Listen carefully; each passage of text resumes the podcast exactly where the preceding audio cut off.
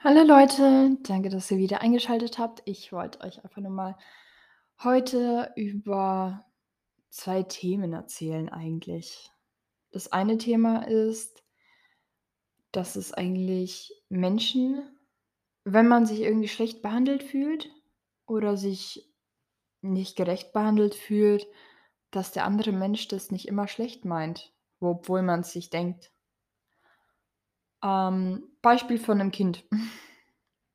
Du bist irgendwo draußen, möchtest in 'ne halt eben in 'ne Pfütze springen als Kind, freust dich darüber, willst es machen, ähm, und dann sagt dir dann der Erwachsene, die Eltern, Freunde könnte jeder sein: „Hey, du darfst das nicht machen, sonst wirst du krank“, oder: „Hey, nein, du darfst es nicht.“ Einfach nur: „Nein, du darfst nicht.“ Das Kind versteht nicht, wieso er es nicht darf. Und der Erwachsene sagt aber nicht dazu: „Hey, du darfst es nicht machen, denn es ist möglich, dass du krank wirst, weil eben weil du nass bist. Du bist nicht dafür angezogen, dass du in die Pfütze springst.“ Und das erklärt eben die Eltern und das Kind nicht. Und so entsteht so 'n kleiner Konflikt zwischen dem Kind. Das Kind will in die Pfütze springen, aber die Eltern sagen: „Ne, du darfst nicht.“ Aber die Eltern ha machen sich ja eigentlich nur Sorgen um das Kind, dass es krank wird. Und das Kind versteht das eben nicht. Und so entstehen auch Momente im Erwachsenenleben oder wenn man älter wird, sodass Freunde oder irgendjemand sagt so: „Hey, nein, du darfst es nicht.“ Und die sagen dir aber nicht genau, wieso du's nicht darfst. Weil sie sich Sorgen machen, weil die Angst haben, der dass sie dass, wenn sie's sagen, du falsch verstanden wirst, obwohl es genau andersrum so ist. Wenn man irgendwie sagt so: „Hey, nein, du darfst es nicht“, aber nicht wirklich begründet, wieso man's nicht darf, ist das eigentlich für mich der Fehler. Wenn man nicht wirklich begründet: „Hey, du darfst es nicht machen, weil du das und das sonst passiert“, so ist es viel logischer und viel halt eben für mich persönlich. Und so entstehen mehrere Konflikte im Leben, so wie erst letztens bei mir in der Arbeit, aber wir haben's noch komplett aufgeklärt und es ist jetzt viel besser geworden. Weil wenn man das so Situationen wirklich aufklärt und wirklich dann auch sagt so: „Hey, was möchte ich? Was möchte die andere Person?“ Und danach zusammensetzt und 'n Plan erstellt, wo beide Seiten beteiligt sind und beide Seiten einigermaßen eingehalten werden. Ich meine, von von der Grenze von der Person, so: „Hey“ „ich möchte das und das, weil ich mich dann so und so fühlen würde.“ Und die andere Person sagt's genauso und danach finden wir so 'n Gleichgewicht zwischen beiden. Oder: „Hey, wieso da hast du's mir nicht erlaubt?“ „Ja, weil du's nicht schaffen würdest.“ Ist keine wirkliche Begründung und wenn man dann wirklich sagt so: „Hey, du schaffst es nicht, weil ich mir Sorgen mache, dass du's nicht schaffst, weil ich nicht glaube, dass du bereit dazu bist.“ Und wenn man sagt so: „Hey, ich wäre bereit dazu, aber ich müsste du müsstest mir zeigen, wie das alles abläuft, um's zu lernen“ dann findet man dann Gleichgewicht und man kann zum beim nächsten Mal es verbessern und 'ne neue Möglichkeit finden, wie man's genau besser machen kann oder was man da verbessern kann. Ich hoffe, es ist verständlich. Ja, weil solche Kleinigkeiten verfolgen dich dann immer jahrelang. Du verstehst es nicht, aber die sind irgendwo i im Unterbewusstsein irgendwo mit drin. Und danach jedes Mal, wenn du dann wenn dir jemand sagt so: „Nein, du darfst es nicht“, kommt bei dir sofort so 'n automatisch so: „Hey, wieso versteht die Perso w wieso darf ich's jetzt nicht? What the fuck? Wieso darf ich das jetzt nicht?“ Kommt bei dir im Kopf und du so: „Ja, okay, dann darf ich's eben nicht.“ Und du hast dann schon aufgehört zu fragen so: „Hä, wieso darf ich's nicht?“ und so weiter, weil du hast dich ja an sich in der Kindheit schon dran gewöhnt: „Nein, du darfst nicht“, dann darfst du's eben nicht.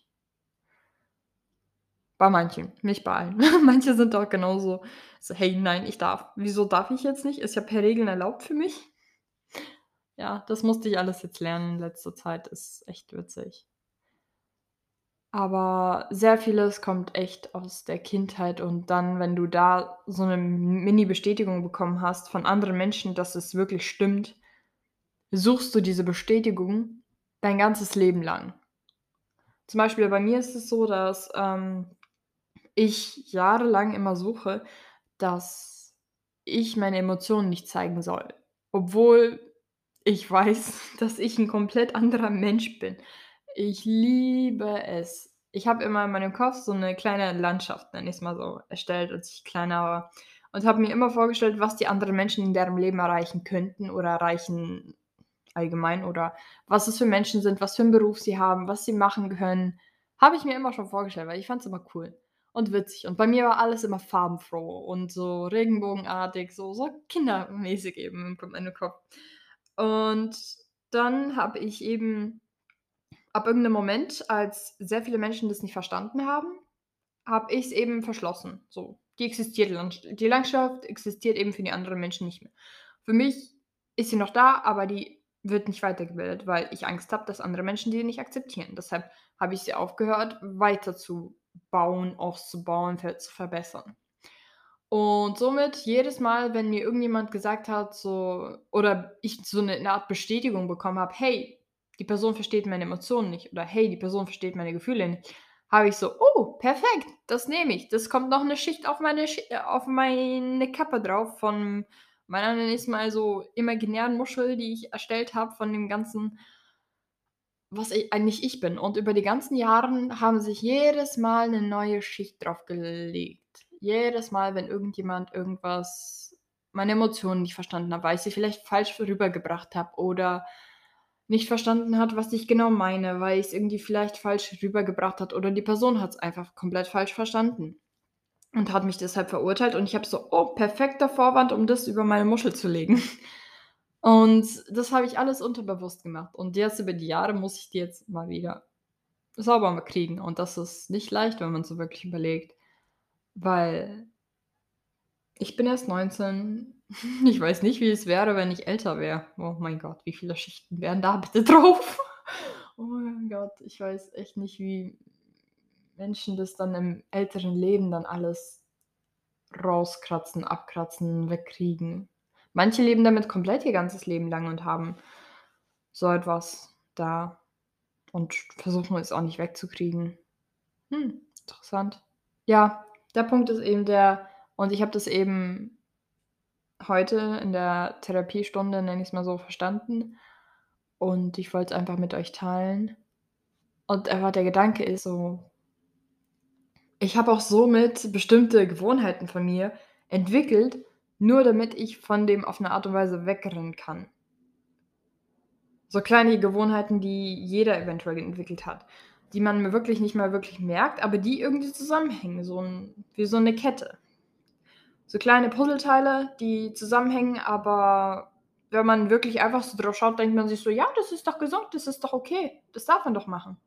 Ist ja auch okay.“ Aber wenn man wirklich überlegt, so: „Hey, die gehören alle auf 'ne Art und Weise zusammen, nur wegen diesem bestimmten Ereignis“ und dann hast du angefangen, dich zu verschließen, emotional loszuwerden auf 'ne Art und Weise. Deshalb vielleicht ist es auch der Grund, wieso ich mit bestimmten Menschen 'n schwierigeren Kontakt habe, weil ich meine Emotionen einfach nicht zeige und sie sich dran gewöhnt haben. Und falls ich jetzt eben die Emotionen jetzt mittlerweile anfange zu zeigen oder meine Emotionen zu erklären gibt es Unterschiede, weil die Menschen das nicht ganz verstehen können, da die's anders von mir gewohnt sind. Aber, hm, Veränderung gibt immer.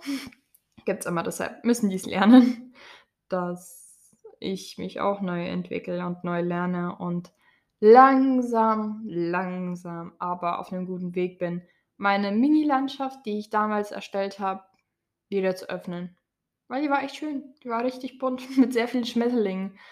Und immer wenn ich einen Schritt dorthin komme, sehe ich immer mehr, wie groß die Landschaft ist und wie schön es dort eigentlich ist. Und immer so Kleinigkeiten kommen, so wie so Puzzleteile, so: „Hey, das gehört dazu.“ Und dann so als Bonus siehst du 'n kleinen Teil so von der riesigen Landschaft, die du damals erstellt hast und danach wegge weggesperrt hattest auf 'ne Art und Weise. Und es ist voll schön.